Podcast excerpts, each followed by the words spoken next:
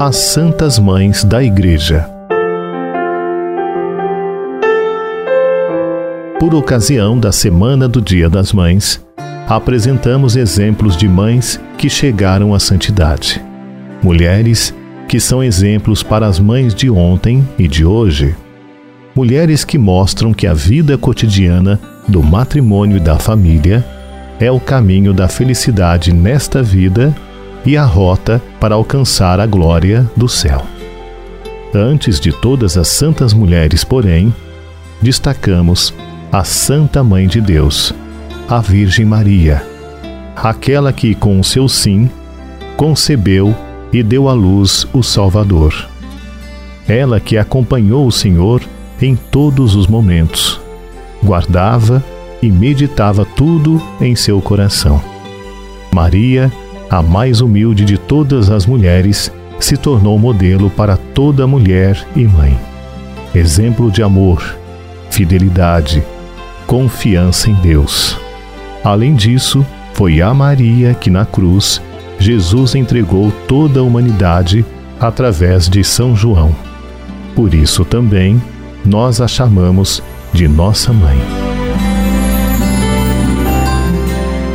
Santa Mônica nasceu em 332 e faleceu em 387, mãe de Santo Agostinho.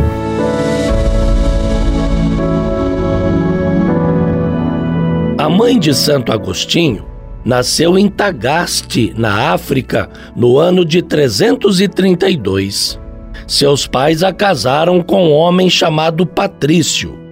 Embora fosse trabalhador, seu marido era violento, mulherengo, jogador e desprezava a religião.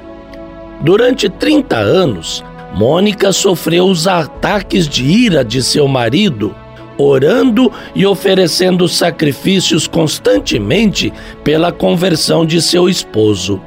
No ano 371, Deus lhe concedeu esse desejo e Patrício se batizou. Ela ficou viúva um ano depois, quando Agostinho tinha 17 anos.